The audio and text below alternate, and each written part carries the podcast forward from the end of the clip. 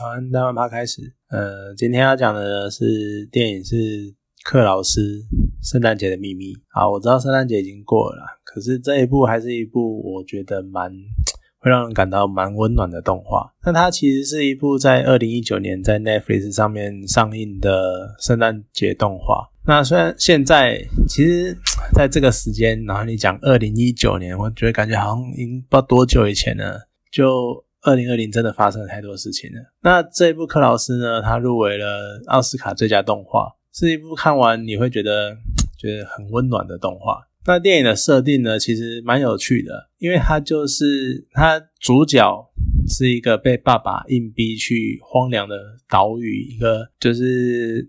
就是边疆那种感觉的那种岛屿，去当邮差的纨绔子弟，然后遇到了一个丧偶的退休木匠，然后超魁梧的，然后感觉就非常有力，对，是主角的邮差的大概三四五倍宽这样。可是呢，这两个角色塑造出一个人类有史以来大概是前几大广为流传的虚拟人物。呃，当然啦，就这个故事，这个动画本身也是虚构的。可是呢。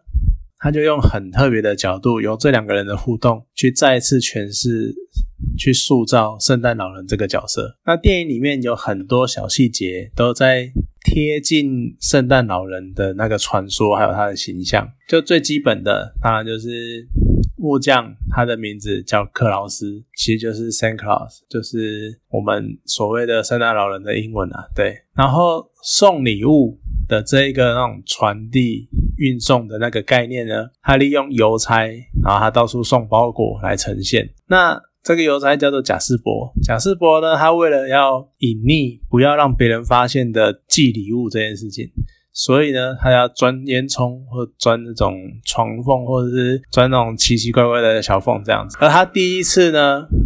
跑会跑到小小孩家里面送礼物，就是被克劳斯丢进烟囱里面的。你看，所以就是塑造那个传说，圣诞老公公总是从烟囱跑进来。然后马拉不动礼物车，所以呢，他们就找了一群麋鹿。然后甚至于在跟村民的追逐的过程中，马车呢就礼物车失去了轮子，就它就变成雪橇了。而且它还很意外的飞越空中，然后被小孩看到。就形成了麋鹿拉着雪橇在天空飞的这个传说的形象，甚至于最后呢，因为萨米人的帮忙，萨米人就是跑来帮忙，然后还要遵循萨米人那种可能他他们的一种传统吧，然后就要穿那种很红的衣服表示喜庆的意思，所以呢，就让克劳斯穿上了我们现在所知最经典的圣诞老人的代表服饰，就是红色的大外套。而且虽然一开始是出自于贾斯伯的私心，可是他哄骗小朋友，就是坏孩子拿不到礼物的这件事情呢，让小朋友们开始自己联想到，哦，好小孩才能够拿到礼物，所以他们就开始自发性的做好事。我今天扶老太太过马路啊，我今天帮呃邻居家前面铲雪啊，然后我今天帮邻居补围篱啊，送邻居送东送邻居给东西吃啊。而这个地方呢，就是整部动画让我最喜欢的地方。因为你会觉得说，哎，小朋友好像送东西或干嘛没什么特别啊？没有，在这个地方非常的特别。因为这个岛屿呢，它岛岛上分成两大家族，然后他们彼此是争斗争上千年的世仇，甚至于你还会他们族长还会跟你说他们千年来的斗争史，然后几年几年的时候发生什么大战，几年几年发生什么大战，甚至于他们从原始人时期就开始在斗了这样。可是呢？这样一个水火不容的两大家族，但是因为小朋友们要想要做好事嘛，那只帮自己家不够啊，所以要跟邻居好好相处，然后会送邻居东西，然后会互相往来。那有小孩的这些举动呢，开始影响了大人，当一些大人呢也开始放下心中长久以来的芥蒂，然后就是等于说从整个社会的那种算是最基础小朋友的这一个层动层面呢，开始撼动了整个。千年的斗争史，这样就小朋友的互动其实是最单纯、最自然的。反而呢，随着年纪的成长，就像我们，我们会开始加到加很多呃什么道德啦，或教条啊，或规范啊，然后在自己的身上。那反而我们跟人人与人之间的距离，其实就会就会有隔阂在。我们不能随便勾肩搭背啊。小朋友其实他们的互动很单纯，然后很自然。可是我们长大就会，我觉得我不能跟你太亲近啊，或者是我们要保持安全距离啊，或者是我们不能太亲昵啊，干嘛的？我觉得反而就是导致